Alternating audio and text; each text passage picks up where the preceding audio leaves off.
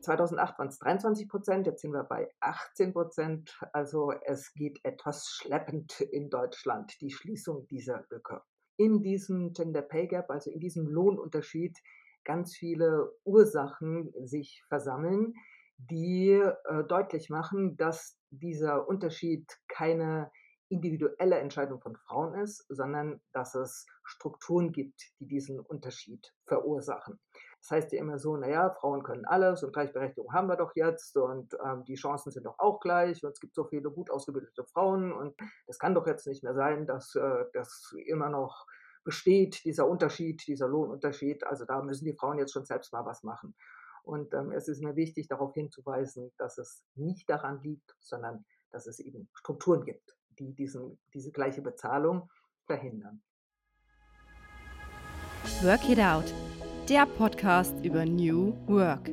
Lass dich von spannenden Praxistipps, Best Practices und Erfolgsgeschichten inspirieren. Lerne mit uns von ExpertInnen aus Wirtschaft und Forschung, wie wir die Zukunft der Arbeit gestalten können. Eine Arbeit, die wir wirklich, wirklich wollen.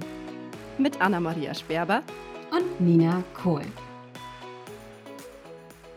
Wenn es nach dem deutschen Bundesdurchschnitt geht, habe ich in diesem Jahr die ersten 66 Tage unentgeltlich gearbeitet. Erst seit dem 7. März erhalte ich die gleiche Entlohnung wie meine männlichen Kollegen. Der 7. März ist damit ein ganz wichtiger Tag, denn er markiert symbolisch den Tag, ab dem Frauen in Deutschland das gleiche Gehalt wie Männer bekommen. Aus diesem Grund heißt dieser Tag Equal Pay Day. Je früher der Tag im Jahr liegt, desto geringer ist die Lohnungleichheit zwischen Männern und Frauen in Deutschland. Denn hier beträgt diese immer noch 18 Prozent. Von einer Lohngleichheit sind wir also immer noch weit entfernt, nämlich 66 Tage. Das ändern wollen unsere heutigen Gästinnen Uta Zech und Natascha Heinisch von der Equal Pay Day Kampagne. Mit den beiden beleuchten wir das Thema Lohnungleichheit in Deutschland einmal ganz genau. Warum gibt es den Equal Pay Day? Was sagt er aus und wie wird er ermittelt? Was sind die Gründe für die immer noch so große Lohnungleichheit zwischen Männern und Frauen in Deutschland? Und wo steht Deutschland eigentlich im internationalen Vergleich? Sind wir wirklich so schlecht oder ist es ein generelles Problem? Und was können wir von VorreiterInnen wie Island eigentlich lernen? Diese Folge wollen wir schon aufnehmen, seit es diesen Podcast gibt. Denn in einer neuen Arbeitswelt, so glauben wir, sollte eine faire und gleiche Bezahlung von Männern und Frauen selbstredend sein. Und jetzt endlich sprechen wir darüber. Wir wünschen euch ganz viel Spaß und viele Gedankenanstöße bei dieser Folge. Hallo, liebe Zuhörerinnen und Zuhörer und herzlich willkommen zu einer neuen Folge von Work It Out, dem Podcast über New Work. Mein Name ist Anna Maria und ich bin Nina. Und in unserer heutigen Podcast-Folge dürfen wir gleich zwei Expertinnen bei uns am Mikrofon begrüßen. Premiere, dass uns nicht nur eine Person, sondern direkt zwei gegenüber sitzen.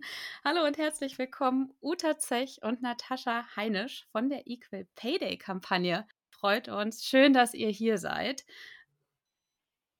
Schön hier ja, zu sein. Super. Hallo. Vielen Dank für die Einladung. Ja, vielen Dank, dass ihr unserer Einladung gefolgt seid. Und heute soll es gehen eben um das Thema Equal Pay. Und für Nina und mich ist es tatsächlich eine Folge, die wir uns schon ganz, ganz lange vorgenommen haben. Seit Beginn unseres Podcasts war uns irgendwie klar, wir wollen sehr gerne mal zum Thema Equal Pay auch eine Folge aufnehmen. Haben uns dann wahnsinnig gefreut, dass ihr die Anfrage auch angenommen habt weil einerseits sind Nina und ich ja irgendwie eine Personengruppe, die prinzipiell davon betroffen sein kann, eben schlechter bezahlt zu sein. Und gleichzeitig ist es aber auch so, dass für uns das Thema gleichwertige Bezahlung für gleichwertige Arbeit unbedingt zu New Work und zu einer zukünftigen Arbeitswelt mit dazugehört. Das ist nicht wegzudenken. Und deswegen ist es so schön, dass ihr heute hier seid. Und wir wollen euch zu Beginn gerne erstmal kennenlernen, den ZuhörerInnen erzählen, was macht ihr denn jeden Tag bei der Equal Pay Day Kampagne und was ist das eigentlich? Vielleicht könnt ihr uns da ein paar Punkte mit dazu geben. Wie ist die Equal Pay Day Kampagne entstanden und was sind eure Rollen, Uta und Natascha? Ja, ich darf anfangen. Ähm, die Equal Pay Day Kampagne gibt es seit 2008 und seit dieser Zeit wird sie initiiert vom BPW, Business and Professional Women, einem internationalen Frauenverband und gefördert vom BMFSFJ, vom Bundesministerium für Familie, Senioren, Frauen und Jugend. Die Idee selbst ist aber schon viel älter. Die kommt nämlich aus den USA, wo schon 1988 die Red Purse Campaign gestartet ist. Auch initiiert von den dortigen BPW, also von den dortigen Business and Professional Women diese Kampagne sollte ein Sinnbild sein für die rote Zahlen in den Geldbörsen der Frauen. Die Kampagne selbst ist äh, seit 2008 damit beschäftigt, die Ursachen für den Gender Pay Gap, also diesen geschlechtsspezifischen Lohnunterschied im Gehalt von Männern und Frauen, zu untersuchen und zu propagieren und natürlich auch Maßnahmen dafür zu nennen, wie dieser Gender Pay Gap geschlossen werden kann. 2008 waren es 23 Prozent, jetzt sind wir bei 18 Prozent. Also es geht etwas schleppend in Deutschland, die Schließung dieser Lücke. Meine ganz spezielle ähm, Motivation, mich hier stark zu machen, ist, dass in diesem Gender Pay Gap, also in diesem Lohnunterschied, ganz viele Ursachen sich versammeln, die äh, deutlich machen, dass dieser Unterschied keine individuelle Entscheidung von Frauen ist, sondern dass es Strukturen gibt, die diesen Unterschied verursachen. Das heißt ja immer so, naja, Frauen können alles und Gleichberechtigung haben wir doch jetzt und ähm, die Chancen sind doch auch gleich und es gibt so viele gut ausgebildete Frauen und es kann doch jetzt nicht mehr sein, dass äh, das immer noch besteht, dieser Unterschied, dieser Lohnunterschied. Also da müssen die Frauen jetzt schon selbst mal was machen. Und ähm, es ist mir wichtig, darauf hinzuweisen, dass es nicht daran liegt, sondern dass es eben Strukturen gibt die diesen, diese gleiche Bezahlung, wie vorhin schon gesagt, auch von gleichwertiger Arbeit verhindern. Vielen Dank, Uta, schon mal für den Einblick. Das war schon sehr informativ. Auch das Thema rote Tasche, wie man es ja bei uns so nennt, dieser symbolische Charakter dafür, für das fehlende Gehalt im Geldbeutel schon mit aufgegriffen. Mir sehr gut gefallen. Aber Natascha, bevor wir tiefer ins Thema einsteigen, was ist denn deine Rolle? Magst du noch was dazu sagen und deine Motivation auch, warum du dich für das Thema engagierst?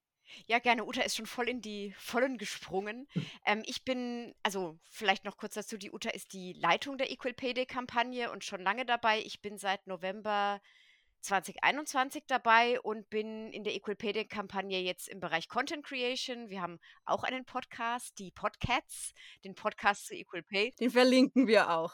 Danke. genau, ähm, da bin ich Podcast-Host und äh, ich mache auch unseren Comic von Otterfrauen und Bibermännern, mhm. wo wir mhm. das Thema gleiche Bezahlung oder auch Probleme mit der gleichen Bezahlung in die Tierwelt verlagern und dann von der Otterfrau und vom Bibermann auf Ach, hoffentlich humorvolle Weise das Problem auch von einer ganz anderen Seite beleuchten. Ah, spannend. Das ist mir tatsächlich vorab in der Recherche und auch Nina hat, glaube ich, dir nicht in die Finger gekommen.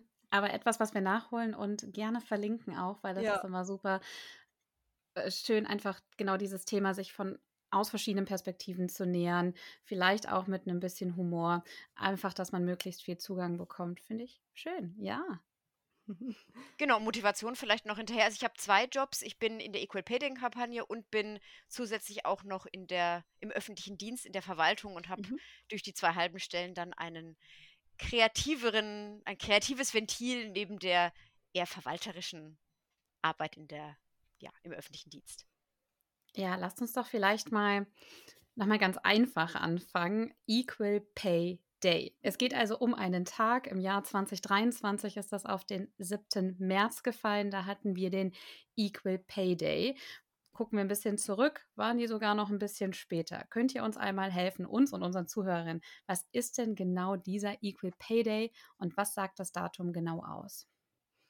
Der Equal Pay Day markiert symbolisch den Tag, bis zu dem Frauen ohne Lohn arbeiten, während symbolisch gesehen die Männer schon ab 1. Januar ihr Geld verdienen. Dauert es bei den Frauen ein bisschen länger. Der Lohnunterschied zwischen Männern und Frauen liegt bei 18 Prozent in Deutschland. Wenn man die 18 Prozent auf 365 Tage mhm. berechnet, dann kommt man auf 66 Tage und damit rechnerisch dieses Jahr auf den 7. März und nächstes Jahr, Achtung, da wird der Equal Pay Day am 6. März sein, was aber nicht daran liegt, dass die Lohnlücke bis dahin klein, etwas kleiner geworden ist, sondern nur daran, dass 2024 ein Schaltjahr ist. Ah. Genau, so kommt man auf den Tag. Ja. Gut, das habe ich schon mal verstanden. 18 Prozent, sagtest du gerade, Natascha, sind wir in Deutschland aktuell im Unterschied. Wie wird denn genau dieser Gender Pay Gap statistisch ermittelt? Wie kommen wir auf den Wert?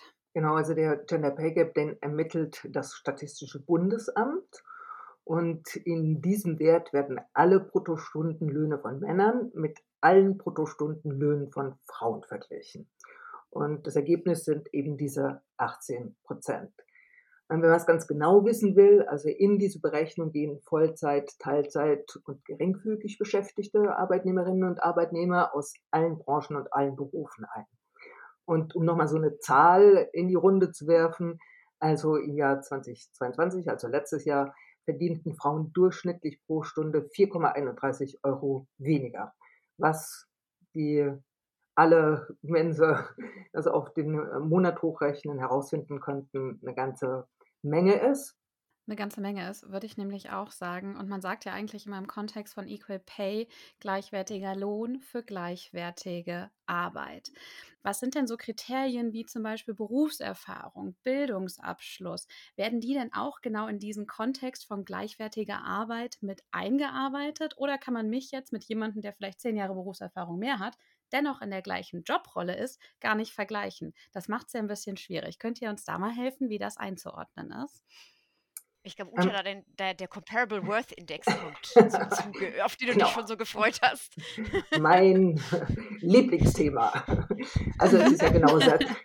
Ja, es ist genau so. Ne? Also wir, wir haben in Deutschland Tarifverträge, die sorgen dafür, dass innerhalb einer Branche die äh, Arbeitnehmerinnen und Arbeitnehmer ungefähr das Gleiche verdienen. Wir haben aber in Deutschland keine Möglichkeit, sozusagen vergleichbare Berufe gleich zu bezahlen was sind das überhaupt vergleichbare Berufe? Dafür mhm. brauche ich Kriterien. Und es gibt von der Hans-Böckler-Stiftung einen Comparable Worth Index, so nennt er sich. Der legt vier geschlechtsneutrale Kriterien fest und Berufe werden da eingeordnet, einsortiert und äh, Berufe, die die gleiche Punktzahl haben, die müssten auch gleich bezahlt werden. Und ähm, was für mich, auch selbst für mich eine überraschende Erkenntnis war, war, dass die Grundschullehrerin, also ein Beruf, der meistens von Frauen ausgeübt wird, im, im äh, Primarbereich, dass die genauso viel im, verdienen müsste wie der Elektroingenieur, ein Beruf, der meistens von Männern ausgeübt wird. Und die, Berufs-, äh, die Grundschullehrerin geht mit 18 Euro Bruttostundenlohn im Durchschnitt nach Hause und der Elektroingenieur mit 30. Aber daran was zu ändern, das geht eben schwer mit Tarifverträgen. Da müsste, ähm, müssten doch andere Möglichkeiten der Vergleichbarkeit aufkommen. Und wie ist es mit den Berufsjahren? Ja, ja, das ist ein Kriterium, das kann damit einfließen. Aber da sind wir dann auch gleich an der Stelle. Und wenn ich jetzt aber familiäre Sorgearbeit übernehme und in der Zeit nicht arbeite, verdiene ich, also verliere ich dann auch die Berufsjahre in der Zeit oder gibt es eine Möglichkeit zu sagen, hey, das war eine Ausbildung zur Managerin, das gibt Pluspunkte. Also das ist für mich immer die Stelle, wo auch Unternehmen gefordert sind, genau zu gucken, wie sind ihre Stellenausschreibungen, wie bewerten sie sowas. Ist nicht so, wie es im Moment ist, tatsächlich ein System, wo die Rollenaufteilung ganz klar ist. Man arbeitet weiter, Frau bleibt zu Hause. Kann man daran was ändern? Kann man das auflösen? Und dann ist das nächste Thema natürlich auch die Teilzeit, die ja oft ausschlaggebend ist für Weiterbildungen oder auch für Beförderungen. Es ist tatsächlich so, dass Teilzeitarbeitskräfte nicht ambitioniert sind für Führungen. Es ist tatsächlich so, dass Teilzeit ausschließt von Weiterbildung, dass ich nur weil ich in Teilzeit arbeite, nicht wissensdurstig bin. Also das sind für mich alles so Fragen, die es im Moment auch gilt aufzubrechen. Und natürlich auch ist Teilzeit tatsächlich so negativ zu bewerten oder müsste nicht die Vollzeit auf eine geringere Stundenzahl ähm, runtergeschraubt werden, um eben zum Beispiel im Falle der Familiengründung sowohl dem einen als auch dem anderen Elternteil die Möglichkeit zu geben, dass beide vollzeitnah arbeiten. Ja, eine spannende Diskussion gerade rund um die Teilzeit. Wir haben vor drei Folgen eine Folge zum Thema, wie bewerten wir eigentlich Leistung aufgenommen. Nämlich machen wir Leistung eigentlich daran fest, wie lange oder wie oft, wie viel wir arbeiten. Das ist ja eine rein quantitative Diskussion erstmal. Oder können wir Arbeit nicht vielmehr an unserem Output, den Wertbeitrag, den wir damit leisten, also auf einer qualitativen Ebene, sollten wir nicht vielmehr in die Diskussion einsteigen. Das hast du gerade schön veranschaulicht, Uta, wie ich finde diese typischen Vorurteile, nur weil ich weniger arbeite in Erwerbsarbeit, aber mich um ganz viel Care-Arbeit noch kümmere, bin ich weniger ambitioniert. Das alleine ist ja schon so ein krasses Vorurteil, mit dem wir immer wieder konfrontiert sind. Und da müssen wir ran und das müssen wir ändern. Und deswegen ist es gut, dass sowas auch nach und nach eben in Gehaltsstrukturen in die Diskussion mit einfließt. Zumindest sollte es. Wir haben jetzt viel darüber gesprochen, was das Ergebnis eigentlich ist von ungleicher Bezahlung oder sagen wir mal, was die das letztendlich am Schluss sich bei uns am Tageslicht quasi zeigt. Spannend dahinter ist ja vor allem, und das hast du gerade auch angesprochen, Uta, die Ursachen dahinter. Woher kommt es eigentlich, dass wir so eine Ungleichverteilung haben zwischen den Geschlechterrollen wirklich an der Stelle? Und da ist uns in der Vorbereitung insbesondere drei Gründe immer wieder aufgefallen. Und die würden wir gern mit euch gemeinsam einmal besprechen, weil ich es sehr, sehr spannend wirklich finde, dahinter mal zu blicken, was ist eigentlich das Symptom für letztendlich das Ergebnis einer ungleichen Bezahlung, das wir haben. Ein Bereich ist dabei immer die horizontale Segregation, dann fällt der Begriff vertikale Segregation und dann sind es Rollenstereotypen, die meistens aus der Vergangenheit eben auch heutzutage noch leben. Beginnen wir mal mit dem ersten Punkt. Würdet ihr uns und unseren Zuhörern einmal genauer verdeutlichen, was ist die horizontale Segregation und warum ist das eine Ursache für ungleiche Bezahlung zwischen Männern und Frauen? Ja, kann ich gern machen. Wir machen auf unserer Webseite so fünf Ursachen fest. Das kann ich vielleicht noch hinzufügen. Ähm, genau, also horizontale, vertikale Segregation, Geschlechterstereotype und aber auch fehlende Gehaltstransparenz und die familienbedingten Unterbrechungen in der Erwerbstätigkeit, von denen wir es ja auch schon mal hatten. Aber ich fange mal mit der horizontalen Segregation an. Das wäre Männer und Frauen, auch darüber haben wir ja schon gesprochen, verteilen sich innerhalb von Branchen auf unterschiedliche Art und Weise. Also in den Branchen und Berufen sind Frauen und Männer unterschiedlich verteilt und Frauen überdurchschnittlich häufig vertreten in Bereichen, die personenbezogene soziale Dienstleistungen äh, beinhalten, also zum Beispiel Erzieherin, Krankenschwester und das überwiegend Bereiche sind, die einen geringeren Verdienst haben oder wo es geringere Chancen gibt, sich zu entwickeln und aufzusteigen und umgekehrt dann in den klassischen Männerberufen in Anführungszeichen, IT zum Beispiel, die Verdienste eher überdurchschnittlich sind und es mehr Karriereoptionen gibt. Und diese unterschiedliche Berufswahl wird auch unter anderem von Geschlechterstereotypen wieder beeinflusst, ja. welchen Beruf wähle ich für mich. Genau, und auch das hatten wir ja schon gesagt, dass die Berufe ihren Anforderungen entsprechend eigentlich bezahlt werden sollten und nicht, ja, dann such dir doch eine Branche, die besser bezahlt, sondern wenn ich die gleiche Verantwortung trage, die gleiche Ausbildung habe, dann sollte ich egal in welcher, in welcher Branche, in welchem Bereich ich arbeite, das gleiche bezahlt bekomme. Ja. ja. Diese Unwucht in der Verteilung, die sich da in Branchen sieht, finde ich ganz spannend, auch im historischen Verlauf zu sehen, weil früher war es zum Beispiel so, dass Männer als Lehrer meistens tätig waren. Jetzt gibt es sehr viele Grundschullehrerinnen. Trotzdem sehen wir dieses gleiche Phänomen wieder, dass könnte ja fast den Schluss zulassen, sobald mehr Frauen in eine Branche gehen, dass gleichzeitig damit irgendwie die Lohngerechtigkeit kippt.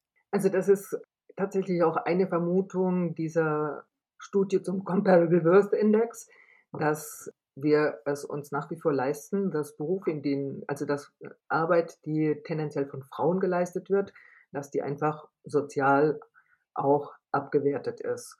Und also wir haben das ja auch bei den Pflegeberufen lange gehabt, dass das Berufe waren, die unterbewertet und unterbezahlt sind. Also sie sind immer noch unterbezahlt. Wir haben jetzt zu Corona einmal laut vom Fenster geklatscht.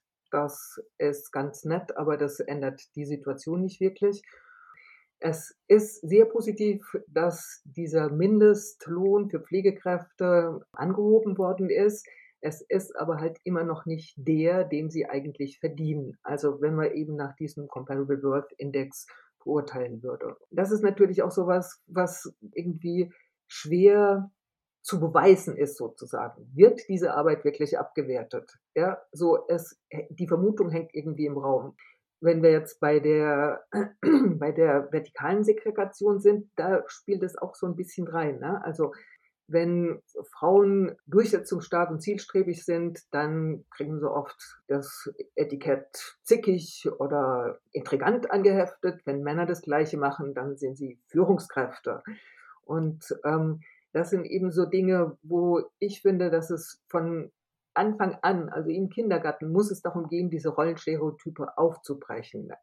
Ganz klar, die Menschen, die uns erziehen in der Schule, in der Universität, im kind, in der Kindertagesstätte, wirklich dafür zu sensibilisieren und auch uns selbst zu sensibilisieren. Ja, also auch ich bin nicht frei von Vorurteil. So, aber wenigstens sich dafür zu sensibilisieren und wach zu werden dafür. Und dann ist es tatsächlich so, was äh, ist es jetzt tatsächlich an unterschiedliche Eigenschaft oder beurteile ich nur die gleiche Eigenschaft unterschiedlich? Ich finde, das ist immer wieder ganz wichtig, dass wir das machen.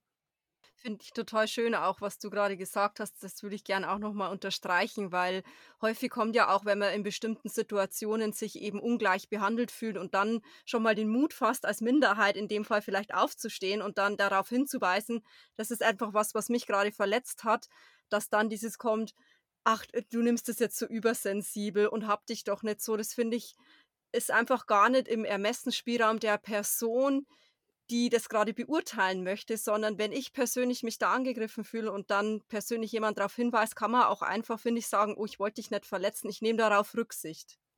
Ja, würde ich, würde ich unterstreichen, ja. Vielleicht dann einfach auch selbst anzufangen, darüber nachzudenken, äh, wie war das denn jetzt und wie war das für die andere Person. Und da sind wir jetzt auch bei sowas so, bei, bei, bei Quote sozusagen, ja. Also wenn, es eben einen größeren Anteil von Frauen gibt. Und ich finde, es ist egal, ob das in Führungspositionen sind oder in, in, in dem ganz normalen Alltagsbetrieb, dann werden bestimmte Reaktionen auch nicht mehr so abgestempelt, als das sind jetzt Frauenreaktionen, das sind Männerreaktionen.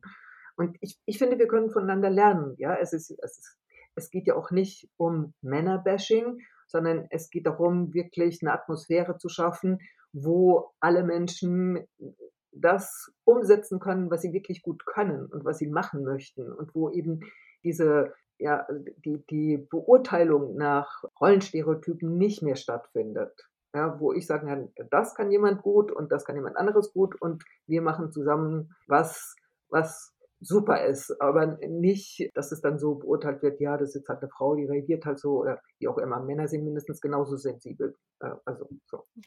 Ich wollte gerade sagen, wegen, weil das Stichwort Männerbashing ja auch schon gefallen ist, die Stereotype sind ja auch was unter dem Männer leiden. Also wenn ein Mann, eine Frau ist empathisch und sensibel und fühlt sich in jemand anders ein und ein Mann, der vielleicht gerührt reagiert und Gefühle zeigt, das ist, finde ich, mittlerweile auch schon besser geworden, aber ich kann mir, ach, das ist eine Mimi und es gibt ja noch ganz viele andere schlimme Ausdrücke, mit denen man Männer dann bezeichnet, die das gleiche Verhalten zeigen wie eine Frau, aber es wird viel negativer bewertet. Und Männer könnten an vielen Stellen auch viel freier leben, wenn es diese Stereotype nicht gäbe die ihnen dann zugeschrieben werden. Ja. Absolut.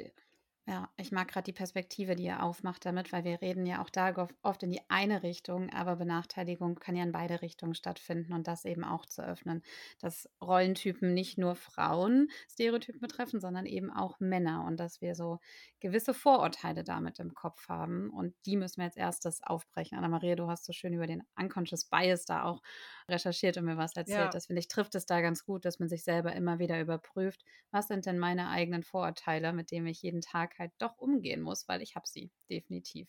Jetzt sind wir schon äh, mitten bei den Rollenstereotypen. Das war so eine der Ursachen, die ich auch noch angesprochen habe. Da spielt ja häufig zum Beispiel auch das Thema Sprache eine Rolle. Wir sprechen von automatisch der Kindergärtnerin der Putzfrau, der Pflegerin und gleichzeitig von dem heldenhaften Feuerwehrmann zum Beispiel. Also auch Sprache oder dass wir sehr häufig auf Bildern, die mir extern begegnen, auf Plattformen wie LinkedIn zum Beispiel in Führungspositionen, da grinsen mir dann 20 Männer, sehr homogen, alle von ähnlichem Typ. Meistens natürlich kommen da noch mit dazu auch alle Deutsch zum Beispiel entgegen. Also spielen doch auch diese ganzen bildlichen Komponente und auch die Sprache eine Rolle für Stereotypen? Und wie können wir das vielleicht aufbrechen? Ja, auf jeden Fall. Also ich habe ursprünglich auch mal Sprach- und Literaturwissenschaft studiert, deswegen ist es so ein Thema, das mich auch ganz arg interessiert, wie viel man über Sprache verändern kann und wie, wie schwierig das teilweise auch ist. Also ich habe, ich versuche mir immer anzugewöhnen, dass ich von ChefInnen spreche und von KindergärtnerInnen, aber auch da ertappe ich mich selber immer wieder, dass ich ja, das äh, generische Maskulinum benutze, weil ich es halt gewöhnt bin. Und man trifft auch oft Menschen, die sagen, ja, aber das ist doch mit gemeint. Und klar, es ist ein Aufwand, seine Sprache zu ändern. Wenn ich 30, 40, 50 Jahre das immer so gesagt habe, ist es eine Umstellung. Aber es ist eben nicht, es wird, wurde auch schon festgestellt, dass wenn ich jemandem sage, die Chefs sitzen dann zusammen, dann stellen sich die Leute eben nicht im Kopf mit eingeschlossen eine diverse Runde von Männern und Frauen vor, sondern im Kopf das Bild ist halt dann, die Chefs, das sind trotzdem Männer. Und ähm, das ist so eine ganz kleine Sache eigentlich darauf immer zu achten, aber es ist halt auch ein gewisser Aufwand. Aber ich finde, allein das macht einen sehr, sehr großen Unterschied, einfach auf die eigene Sprache zu achten und darauf zu achten, was für Bildsprache man vielleicht selber benutzt, was für gibt ja auch noch andere Bereiche, auch ebelistische Ausdrücke man, Ausdrücke man als Kind der 80er vielleicht, also wie ich jetzt, mal benutzt hat und sich denken, na, das würde ich heute jetzt nicht mehr sagen und ist auch gut so und auch zu reflektieren, es ist okay, wenn ich das ich weiß, dass ich das mal gesagt habe und jetzt kann ich es aber auch anders machen. Und es gibt jeden Tag die Möglichkeit, da immer in kleinen Schritten an sich zu arbeiten. Das macht schon eine Riesenwelt auf, finde ich, wenn man allein die Sprache, die man selber pflegt, die so ein bisschen anzugucken, was man für Bildsprache benutzt, was man für Ausdrücke benutzt und da offener zu sein einfach. Und wenn man mal was falsch macht, gut, dann hat man es falsch gemacht, sich dann daran nicht aufzuhängen und sagen, gut, okay, und morgen probiere ich es wieder und mache es vielleicht ein bisschen besser. Ja, man öffnet einfach den Raum so ein bisschen für eine inklusive Sprache, finde ja. ich, und Gesellschaft. Ich erlebe das öfters. Ich befinde mich oft in Teams, in denen ich die einzige Frau bin. Und es gibt Kollegen, Kollegen, die tatsächlich gewollt darin sind, das zu ändern und die Sprache inklusiver zu gestalten, weil es ja die Männer und Nina sind, die Manager und Nina. Und das finde ich nicht inklusiv. Das ist immer so die anderen und ich. Ich erlebe das schon in im Alltag einfach. Ganz oft gehe ich drüber hinweg, weil man es auch schon so oft und man sich vielleicht nicht ständig auch damit selber auseinandersetzen will, dass es da nicht direkt eine Benachteiligung, aber eine Herausstellung des Andersseins gibt. Und deswegen finde ich Sprache so ein wichtiges und mächtiges Instrument, mit dem man arbeiten kann und genau diese, wie du es gerade sagtest, Anna-Maria, Inklusivität zu schaffen und uns gemeinsam zu verbinden. Und da wirklich nicht das Gendern einfach abzutun als lästige Diskussion, sondern das wirklich ernst zu nehmen, auch an der Sprache zu arbeiten, um uns eben gemeinsam zu betrachten, um nicht zu sagen die einen und die anderen oder die vielen und die wenigen. Und das ist es ja meistens. Und das ist halt, wenn man das tagtäglich erlebt, finde ich das schon manchmal anstrengend, um ehrlich zu sein. Aber das, das finde ich auch einen sehr guten und sehr spannenden Ansatz, diese Gegenüberstellung aufzuheben. Das das finde ich, das finde ich total wichtig. Also, was ja auch diese 30 Prozent Quote immer möchte. Und was ich noch ergänzen wollte, es gibt eine Untersuchung mit fünf, sechsjährigen Kindern, denen werden ähm, Berufsgruppen vorgestellt und sie können wählen, welchen Beruf möchte ich denn haben. Und die eine Gruppe, also es sind immer Jungs und Mädchen, und die eine Gruppe kriegt eben nur die maskulinen Begriffe beziehungsweise die Einteilung in maskuline und feminine Begriffe ähm, vorgelegt. Also äh, der Feuerwehrmann, der Polizist, der Astronaut, die Erzieherin, die Krankenschwester, die Putzfrau, so. Und ähm, sie sollen sich dann entscheiden, welchen Beruf sie haben möchten. Und das ist ganz klar, für was sie sich entscheiden. Mädchen können nicht Feuerwehrmann werden. Und die andere Gruppe, die Vergleichsgruppe, kriegt eben immer beide Versionen vorgelegt, also Feuerwehrmann, Feuerwehrfrau, Astronaut, Astronautin, Polizist, Polizistin. Und da ist die Anzahl an Mädchen, die diese männertypischen Berufe, eigentlich männertypischen Berufe wählen, viel größer. Und umgekehrt auch die der Jungs, die eigentlich typisch weibliche Berufe wählen. Das vergisst man immer, finde ich auch so ein bisschen, ne, dass das ja umgekehrt natürlich auch ein Vorteil ist für die Jungs, wenn sie beide Versionen vorgelegt bekommen. Und dann schon von Kindesalter auf, eigentlich wächst man dann mit Stereotypen im Kopf auf. Ja. Okay, äh, verstehe, ja. Total spannend auch aus dieser Studie da zu zitieren. Einen Punkt habe ich noch, und zwar, wir haben über das Thema vertikale Segregation auch schon kurz gesprochen. Nochmal zusammenfassend, es geht darum, dass es deutlich weniger Frauen in höher gestellten Hierarchiepositionen gibt. Also häufiger Grund dafür auch das Thema Teilzeit. Das habt ihr auch eben als äh, Ursache für den Gender Pay Gap auf eurer Internetseite eben stehen. Und wir haben eben auch schon darüber gesprochen, dass du gesagt hast, man hat weniger Zugang aufgrund von Teilzeit auch zum Beispiel zu Weiterbildungen und, und, und. Also es geht generell darum, wir sehen viel, viel weniger Frauen in hohen Hierarchiepositionen. In dem Zusammenhang hört man häufig von dem Begriff gläserne Decke. Könnt ihr da noch mal kurz drauf eingehen? Was ist das, die gläserne Decke? Ja, Uta, du hattest es vorhin auch schon angesprochen, mit dem man, man weiß nicht genau warum, also gläserne Decke vom englischen Glass Ceiling, ähm, das Phänomen, dass sich also ich sage jetzt ich, eine qualifizierte Frau bin und beim Aufstieg in eine Führungsposition hin dann aber auf eine unsichtbare Barriere stoße, wo dann die Ursache zum Beispiel sein kann, dass ich keinen Zugang zu informellen Netzwerken hatte oder dass es stereotype Vorstellungen davon gibt, dass eine Frau, die genau möchte, was sie will, die wird dann als schwierig vielleicht empfunden oder als äh, penetrant, während der Mann zielstrebig auf die Führungsposition hingeht. Bei der Frau vielleicht eher, ah, die ist sehr dominant, die ist stutenbissig vielleicht auch und deswegen dann vielleicht nicht aufsteigen kann. Oder auch die familiären Verpflichtungen, die wir angesprochen hatten, dass ich ähm, aus dem Beruf ausgestiegen bin, für mehrere Jahre oder in Teilzeit gearbeitet habe und dann empfunden wird, dass ich vielleicht nicht so gut in einer Führungsposition wäre, weil wenn meine Kinder krank sind, dann bin ich sofort weg und dann ist eine Frau da, wird als weniger geeignet gesehen. Also diese vielen Gründe, die nicht sichtbar sind, aber da sind und dann diesen gläsernen, diese gläserne Barriere bilden auf dem Weg zum Aufstieg, ja. der dann verhindert wird. Dass ich dann irgendwann quasi so an dem maximalen Limit des Aufsteigens angekommen bin und dann kann ich nur noch von unten so nach oben blicken eben und da ist dann sehr männerdominiert alles, was darüber über der Schwelle liegt. Okay, okay. Spannend. Okay, jetzt haben wir ganz viele Ursachen schon gehört. Wir würden gerne in Anbetracht der Aktualität auf einen Fall nochmal verweisen, der nämlich auch an diesen Ursachen versucht hat, etwas zu arbeiten. Da würde ich mal kurz die ZuhörerInnen mitnehmen. Und zwar am 16.02. diesen Jahres gab es ein sehr wegweisendes Urteil des Bundesarbeitsgerichtes. Und da hat eine Frau, Susanne Dumas, geklagt und zwar hat sie von 2017 bis 2021 in einem mittelständischen Unternehmen gearbeitet und durch Zufall irgendwann festgestellt, dass sie rund 1000 Euro brutto weniger im Monat als ihr männlicher Kollege verdiente und dabei eigentlich eben eine gleichwertige Arbeit ausgeführt, so wie wir es vorhin schon mal im Kontext gesetzt haben. Und sie ist auch nur zwei Monate später als er eingestellt worden. Also gab es eigentlich keinen Grund für die ungleiche Bezahlung. Was war denn so dieses Besondere? Warum war es auch so prominent, dieses Urteil in den Medien diesen Jahres? Ja, also ich glaube, das, was wirklich auch sehr erregt hat, war, dass dieses Urteil festgelegt hat, dass Verhandlungsgeschick nicht ausschlaggebend sein darf für unterschiedliche Bezahlung. Und ähm, das ist natürlich ein wegweisendes Urteil. Jetzt müssen sich Unternehmen vorher schon überlegen, ähm, wie schreiben sie denn die Stellen aus, wie möchten sie denn bezahlen, weil eben dieser Punkt, es kommt jemand, der eine verhandelt besser, die andere verhandelt schlechter, weil das nicht mehr sein kann. Und ich glaube, das kann auch ein so ein kleiner Schritt hin sein zu mehr Transparenz, also dass ich im Vorhinein schon weiß, wie viel ich an dieser Stelle verdiene, wo, wo die Spanne ist. Also ich muss ja gar nicht sagen, ähm, Peter verdient so viel, deshalb kriegst du auch so viel, aber ähm, dass ich wenigstens eine Spanne festlege und sage, das in, innerhalb dieser Spanne ist dein Gehalt und dein Verdienst. Und das ist natürlich eine gute Sache.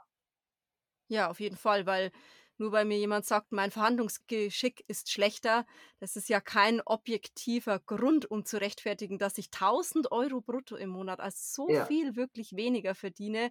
Deswegen finde ich das natürlich an der Stelle auch sehr positiv, insbesondere auch im Kontext unter den Aspekten, die ihr vorher genannt habt, dass ja zum Beispiel sehr verhandlungsstarke oder eher sagen wir mal, ähm, durchsetzungsstarkes Verhalten von Frauen in Verhandlungspositionen um Geld eher immer negativ eingewertet wird, weil man dann eben stutenbissig, hat, hast du es vorhin genannt, gesehen wird. Also das heißt, uns fällt es auch besonders schwierig, da zum Beispiel genauso progressiv in Verhandlungsgespräche um Geld zu gehen wie Männer, weil unterm Strich kann man nicht einfach sagen, ja, verhalte dich doch wie die progressiven Männer, dann klappt es auch bei dir, sondern dann passt es wiederum nicht zu dem Rollenbild, das man von uns hat. Also es ist ganz schwer, da auch rauszukommen. Deswegen finde ich das super positiv, dass jetzt dieses Verhandlungsgeschick alleine ist kein objektiver Grund mehr, um mehr oder weniger Gehalt zu rechtfertigen.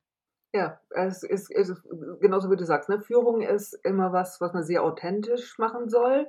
Aber die beste Führung ist so, wie äh, unsere Vorstellung von männlicher Führung ist. Aber du bist eine Frau, also kannst du gar nicht authentisch führen, also bist du leider auch keine Führungsposition. Das ist so ein ganz wunderbarer Schluss, wo ich sage, ja, okay, aber vielleicht gibt es auch noch andere Arten von Führung, die mindestens so erfolgreich sind. Ich glaube, da geht es ja ganz viel darum, eben Unterschiedlichkeit zuzulassen. Das ist ja das Riesenthema da. Und da tun wir uns, glaube ich, einfach schwer mit, weil gleich und gleich gesellt sich gern. Es gibt ja so ganz viele Plattitüden, die das entsprechend ausdrücken. Anna-Maria hat es gerade versinnbildlicht, mit dem, wenn ich mir Bilder anschaue, wenn man an Chefs denkt, dann denke ich an die 15 Männer, alle gleich aussehen, so nach dem Thomas-Effekt eben gehend. Die, ja, aber die, die Realität sieht heute ja zum Großteil immer noch so aus. Und genau diese Unterschiedlichkeit mehr und mehr einzuarbeiten, ich glaube, da müssen wir halt hinkommen und das lernen. Deswegen fand ich dieses Kindergartenbeispiel auch ganz schön, dass man da einfach schon ganz, ganz früh dran arbeitet. Du kannst alles machen und du bist da nicht an deine Geschlechterrolle gebunden. Ja, absolut. Jetzt ist das für Deutschland ein sehr wegweisendes Urteil. Sind denn andere Länder schon weiter? Wo steht denn Deutschland im internationalen Vergleich zum Gender Pay Gap? Also wir haben ja 18 Prozent. Wenn man sich Europa anguckt, dann sind es dann nur 13 Prozent. Es sind immerhin 5 Prozentpunkte weniger. Ist immer noch nicht toll, aber es ist weniger.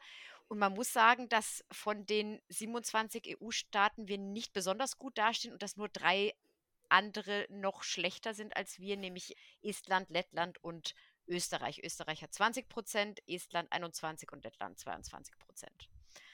Also da ist Luft nach oben, ja. Ja, definitiv. Gleiches könnte man jetzt über die Digitalisierung sagen. Ähm, ja, aber ja.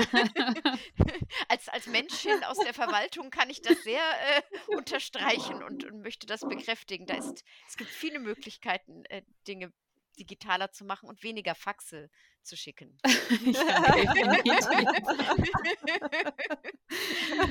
ich muss gestehen, ich habe sogar mal Faxen gelernt, aber ich wüsste nicht mehr, wie ich so ein Ding benutze. Okay, schauen wir doch vielleicht mal auf die Länder in Europa, die es schon besser machen. Island wird immer wieder als sehr, sehr positives Beispiel da ja auch herangeführt, weil sie weniger oder zumindest geringere Gehaltsunterschiede haben und auch deutlich stärker genau an der Minimierung des Gender Pay Gaps arbeiten. Vielleicht könnt ihr uns da mal mitnehmen und die Zuhörerin, was machen sie denn jetzt konkret anders und was könnten wir uns denn dann abschauen, dass wir nicht nur in der Digitalisierung, sondern vor allem im Thema Gender Pay Gap da besser vorankommen und uns vielleicht schneller entwickeln. Zumindest mal zum Europadurchschnitt, aber vielleicht schaffen wir ja auch das Ziel. Da gehen wir gleich aber nochmal drauf ein, wo wir eigentlich hinwollen in Deutschland. Ja, also was man sich von Island zum Beispiel, das ja so eine Rolle als Vorreiter hat in Europa, was man sich abgucken kann, ist oder abgucken muss, ist äh, leider, ähm, man muss sanktionieren, wenn man Menschen oder Unternehmen freundlich bittet, achtet doch darauf, dann wirkt es nicht so gut, wie wenn man Sanktionen verteilt für diejenigen, die das nicht machen. Ähm, Island hat schon ganz früh angefangen, sich einzusetzen für oder auf den Weg zu gehen zur fairen Bezahlung hin. Also schon 1961 gab es da die ersten Schritte hin. 1975 im Oktober sind 20.000 Menschen, vor allem Frauen, zusammengekommen, um zu streiken für gerechte Bezahlung. 2021 wurde das Gleichstellungsgesetz von 2008 in Island nochmal ja, angepasst und es gibt jetzt den Equal Pay Standard in Island. Das heißt, dieser Standard ist eine Basis für ein Zertifizierungssystem, für ein Auditsystem. Das gilt branchenübergreifend und für alle Unternehmen, die mehr als 25 Beschäftigte haben. Also sehr viel kleinere Unternehmen. Das greift für sehr viel mehr Unternehmen, als es vorher war.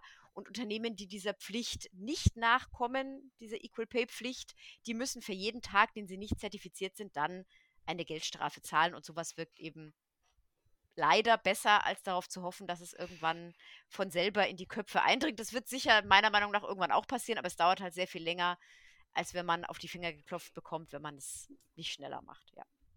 Das ist ein bisschen wie die Quotendiskussion. Brauche ich eine Quote, um jemand, um etwas zu verändern? Also muss ich jemanden extern dazu zwingen? Ja, leider schon, damit wir eben die Veränderung schneller bewirken können. Und das zeigt das Beispiel ja ganz gut.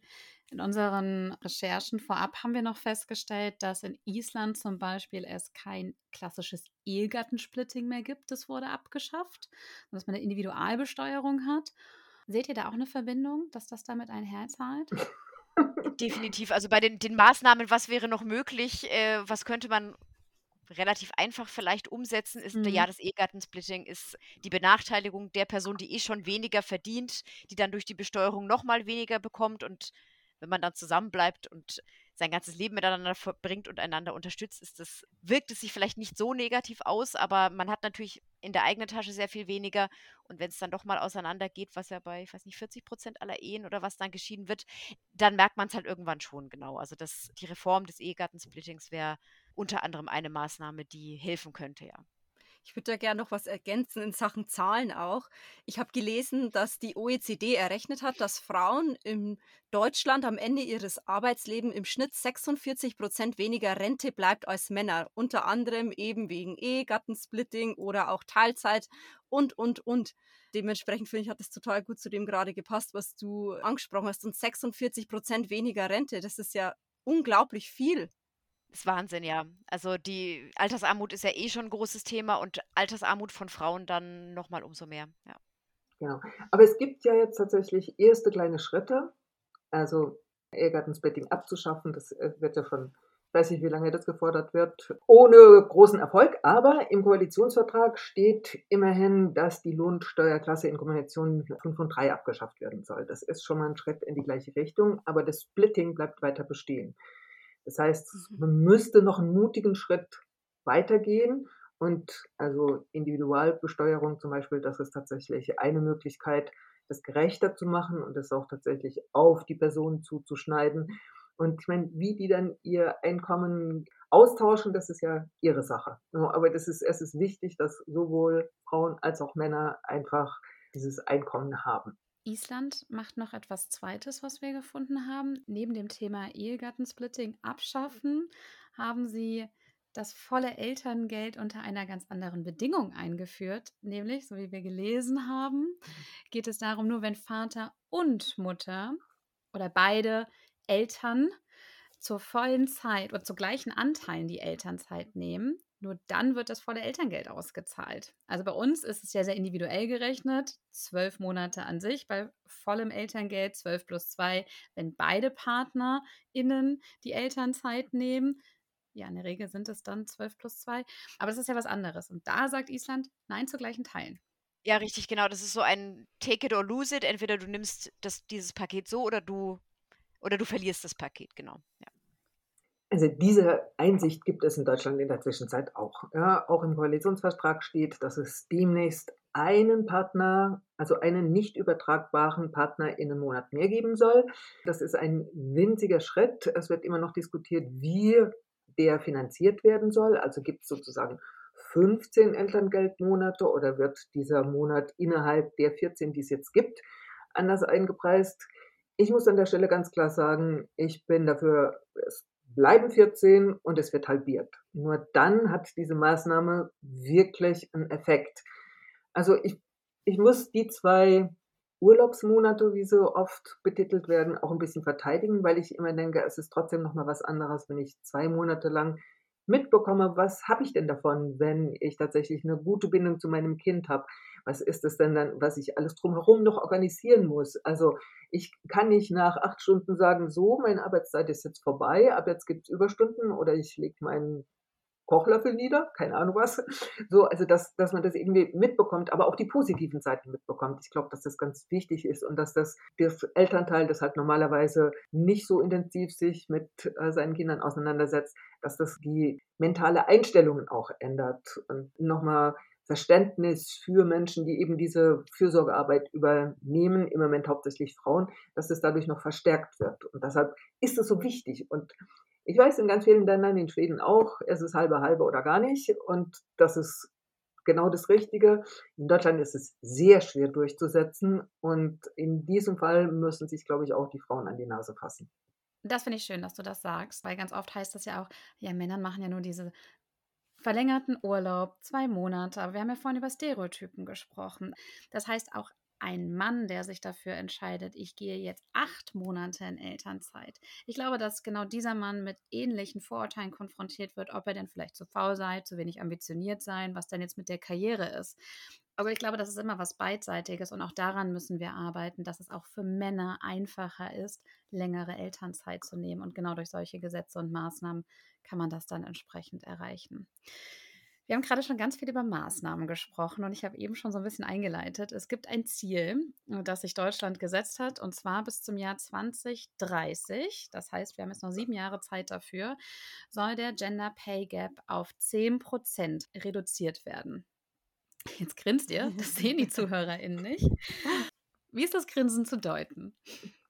Wir unterstützen die Bundesregierung dabei, das umzusetzen und spätestens bis 2030 den Gender Pay Gap auf 10 Prozent zu verringern, ganz klar.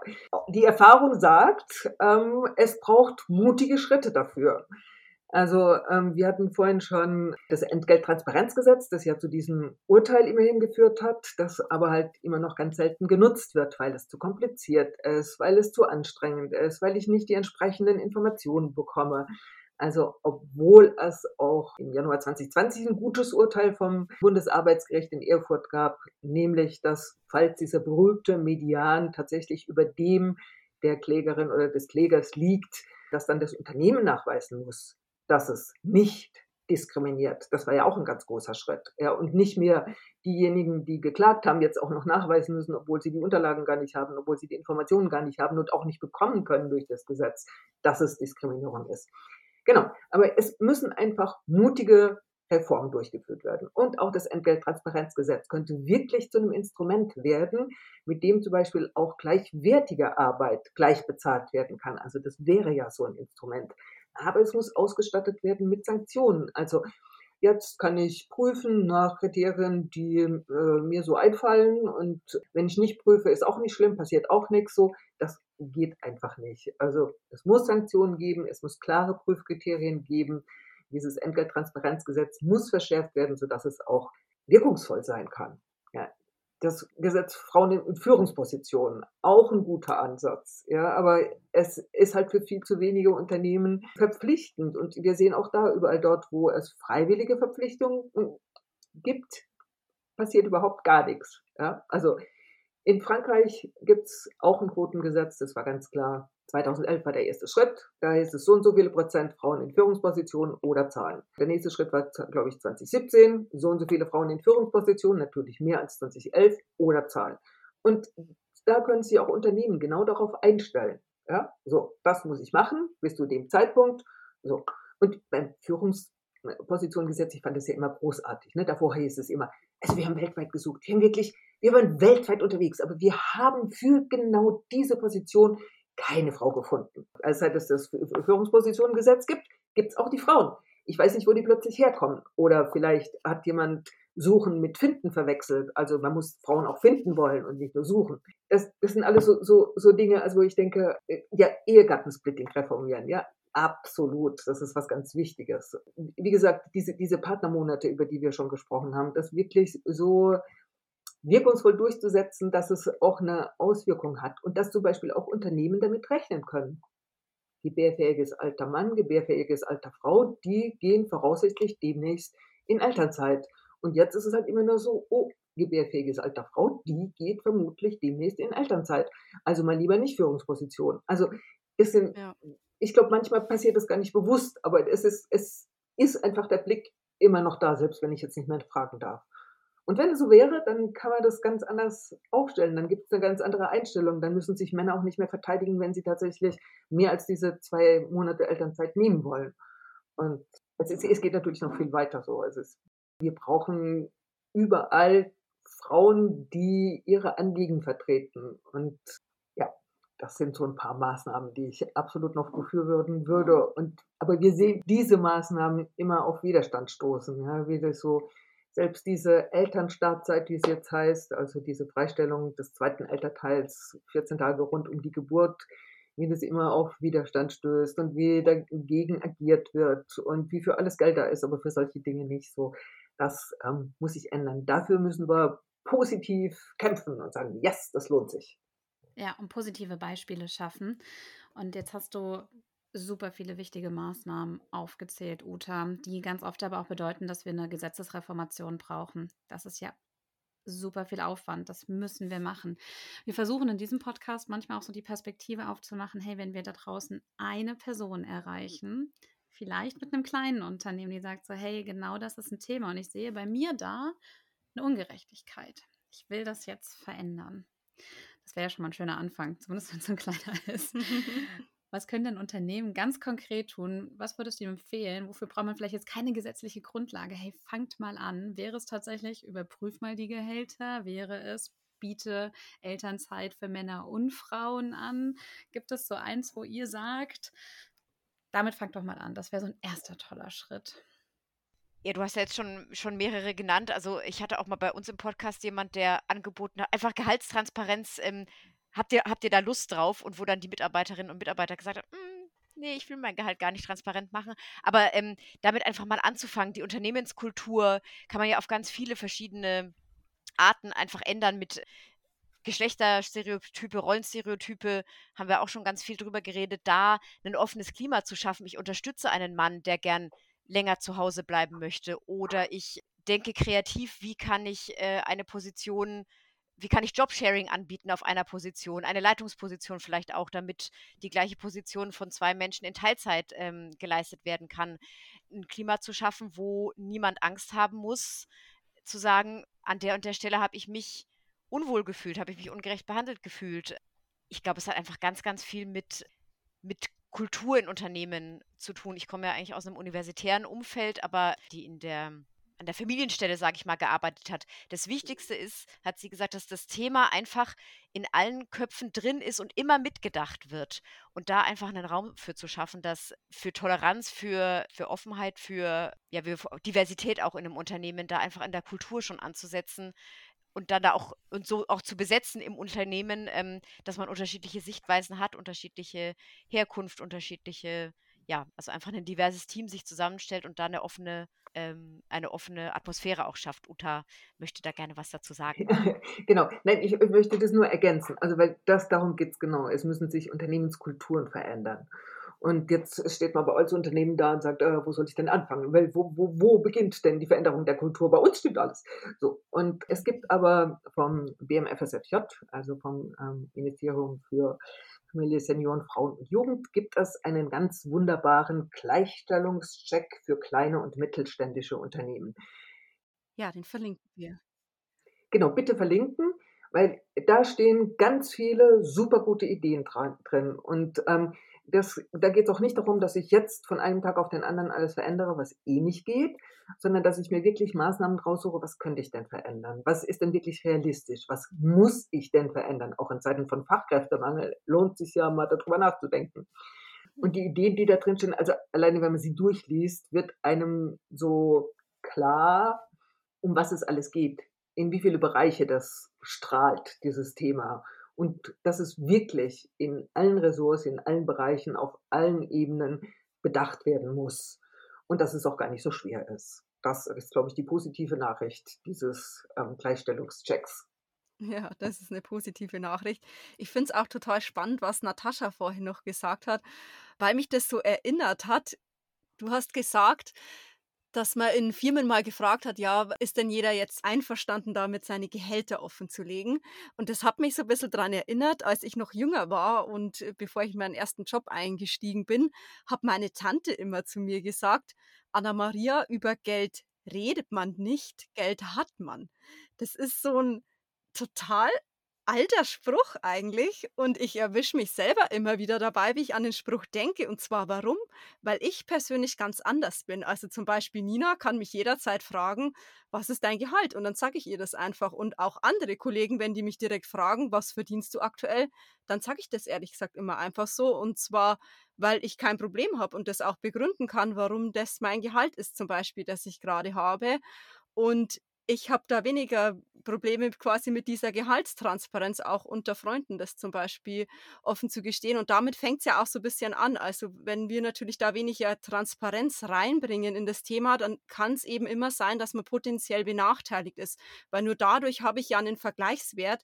Verdienen wir wirklich für eine gleichwertige Position gerade gleich viel oder ist es nicht so? Und ansonsten bin ich ja immer in der Position, leider ein Unternehmen zum Betriebsrat zu gehen, zu sagen, ich habe das Gefühl, ich werde ungleich bezahlt. Und dann ist man sehr schnell auch auf einer sehr unkomfortablen Position und wird abgestempelt. Und ich glaube, das kann sehr unbequem werden in Organisationen, wenn man mit solchen Anforderungen oder Anschuldigungen dann an den Betriebsrat herantritt. Da hat mich das irgendwie gerade erinnert, das wollte ich gerne mit euch teilen. Ja, das, über Geld spricht man nicht. Das ist auch was, womit ich total aufgewachsen bin und was auch eine Arbeit war, das abzulegen, muss ich sagen. Also selbst mit meinem damals Freund, jetzt Mann, so, ja, was verdient, ah, darf ich ihn das fragen? Und dann will ich jetzt meins, aber das, dass man da einfach offen ist und auch mit, mit Freunden darüber redet, das ist auch schon ein Anfang. Das war bei mir auch nicht immer automatisch so. Entweder weil man vielleicht denkt, oh, verdiene ich das überhaupt? Das ist jetzt aber richtig viel. Hat eine Freundin von mir zum Beispiel gesagt, die ein gutes Einstiegsgehalt hat. Aber ich traue mich manchmal gar nicht zu sagen, was ich verdiene, weil ich bin ja noch Einsteigerin und dann kriege ich jetzt schon so viel Geld oder umgekehrt. Ja, jetzt schäme ich mich, das ist ja gar nicht so viel, aber das einfach abzulegen und damit offen umzugehen, das wäre zum Beispiel was in Anführungszeichen einfaches. Ich fand es am Anfang nicht einfach, aber wo man ansetzen kann. Ja, und als konkrete Maßnahme finde ich ja persönlich, dass man in Stellenausschreibungen zum Beispiel Gehaltsranges angibt. Das ist mir immer häufiger jetzt mal bei der ein oder anderen Stellenausschreibung mal aufgefallen, dass das immer mal wieder die Seltenheit zwar, aber immer mal wieder mir irgendwie begegnet ist. Finde ich aber auch gut, weil ansonsten gehe ich in ein Bewerbungsgespräch rein und dann darf ich sagen, ja, was wünschen Sie sich denn? Und dann denkst du dir nur, wenn ich zu niedrig poker, geht schlecht aus, aber wenn ich zu hoch poker, dann bin ich die, die zu viel will. Also wie seht ihr das mit zum Beispiel in Stellenausschreibung wirklich so ein Band anzugeben? Finde ich besser. Ich wurde schon mal gefragt, was haben Sie denn oh, in Ihrem auch. letzten Job verdient? Ich auch. Schön vorbereitet, was ich, was ich haben will. Und was haben Sie denn im letzten Job? Hm. Und dann habe ich mich danach geärgert, dass ich sage, ja, ich sage Ihnen jetzt lieber, was ich gerne hätte, anstatt das, was ich bekommen habe, aber darauf vorbereitet zu sein auch einfach. Also ich finde ich mit der Bandbreite dann schon besser, weil natürlich jemand, der, der länger dabei ist oder mehr Erfahrung hat, dass, man, dass es da einen Spielraum gibt, aber ja, finde ich gut. Genau, und ich finde es auch ganz wichtig, dass man sich vorher tatsächlich erkundigt. Ne? Also es gibt ja in der Zwischenzeit viele Portale, wo man das auch nachgucken kann. Bei uns auf der Website stehen auch einige, ähm, wo man das nachgucken kann, was ist denn die Range, wie müsste ich denn eigentlich bezahlt werden. Also ich, ich denke, das unterstützt einem einfach. Also das, so, da kann man entspannter in solche Gespräche gehen, weil man einfach weiß, äh, was der Wert der eigenen Arbeit ist. Exakt, und dann muss man nämlich nicht, Annemarie, du hast gerade, glaube ich, ganz unbewusst dieses Wort Pokern genutzt. Ja. So, ich poker mein Gehalt und hoffentlich habe ich Glück und meine Arbeit wird wertschätzend entlohnt. Oder ich habe Pech, dann sollte ich da gar nicht erst antreten. Aber ja, genau dieses Pokern um Geld, das sollte ja wegkommen, finde ich ganz schön, ja. Okay, wir sind leider schon am Ende unserer Podcast-Aufnahme. Es hat uns so viel Spaß gemacht und Nina und ich haben die ganze Zeit gegrinst. Das können ja die ZuhörerInnen immer nicht sehen. Die haben ja ein wirkliche Ohr, um unserer Podcast-Folge zu folgen.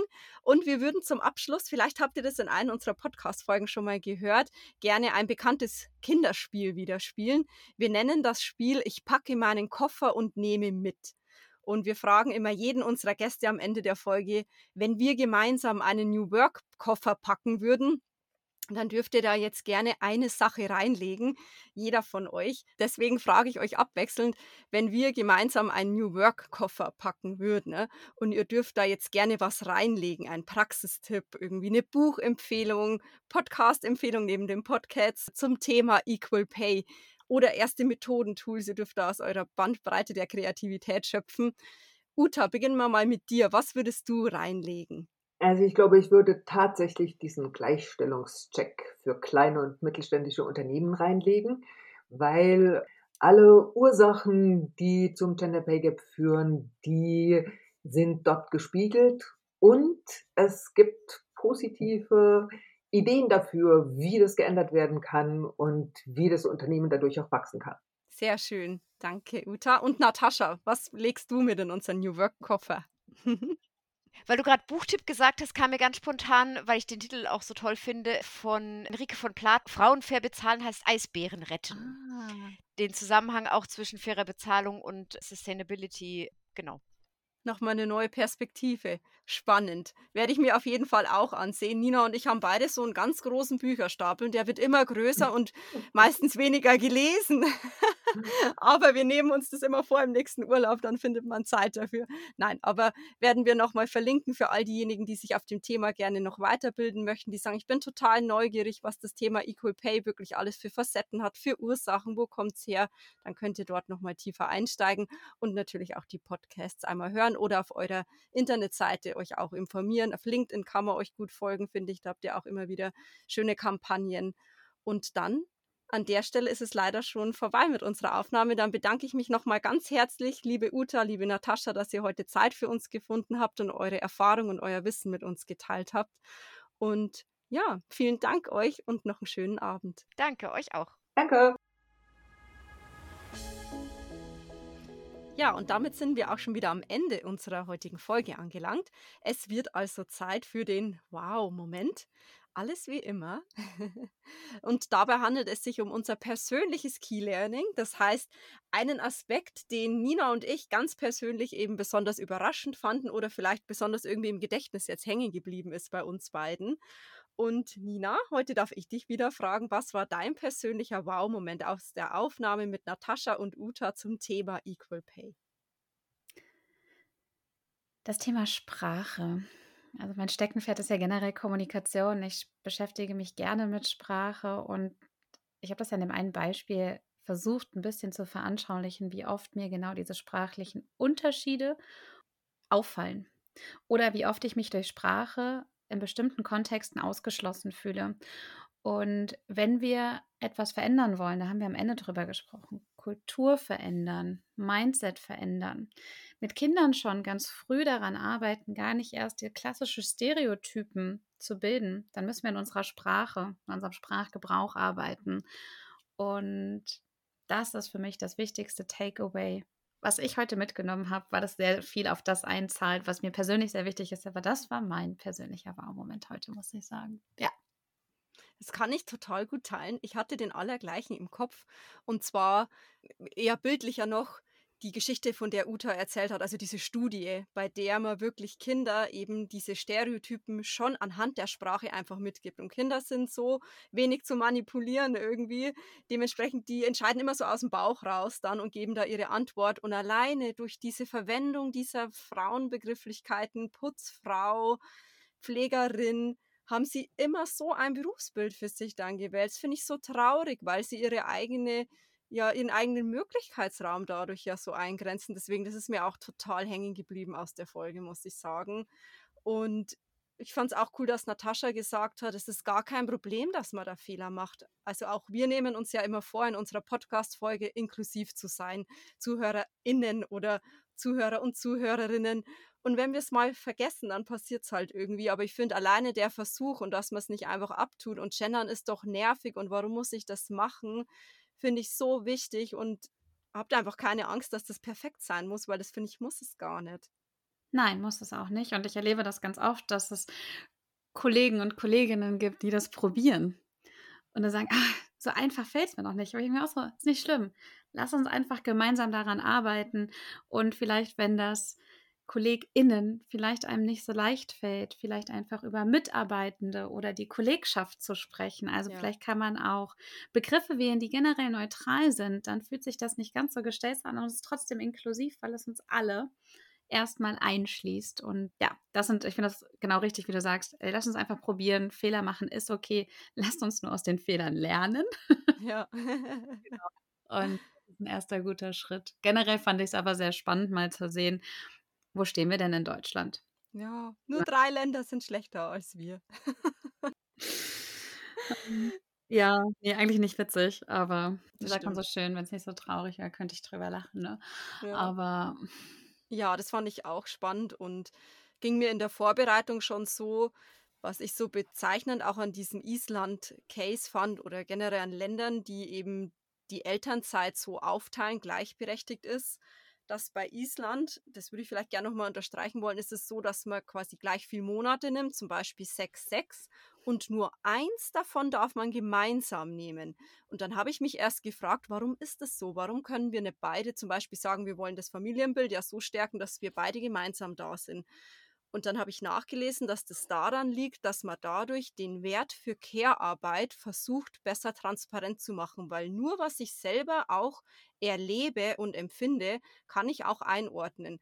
Und wenn ich jetzt eben als Mann auch fünf Monate ganz alleine auf mein Kind aufpasse, von früh bis spät, dann kann ich mich ganz genau reinfühlen, wie sich meine Frau in den fünf Monaten davor, wahrscheinlich ja aufgrund des Stillens, davor gefühlt hat. Und das fand ich auch total interessant an diesem Modell und war mir nämlich gar nicht so bewusst vorab. Und ich wette, ja, da haben wir auch drüber gesprochen, dass es bestimmt ganz viele Männer und Väter da draußen gibt, die genau diese Zeit als sehr wertvoll empfinden und ja. das gerne auch machen würden. So. Und aber genau dieser gesellschaftliche Bias ja auch in deren Richtung da ist, dass es ja ganz oft gar nicht so einfach ist. Ach so, zwei Monate Elternzeit, dann bist du weg. Allein, dass man da von Urlaub spricht, ist ja auch ja. schon wieder ein Vorurteil und eine Unterstellung. Ja, absolut, ja.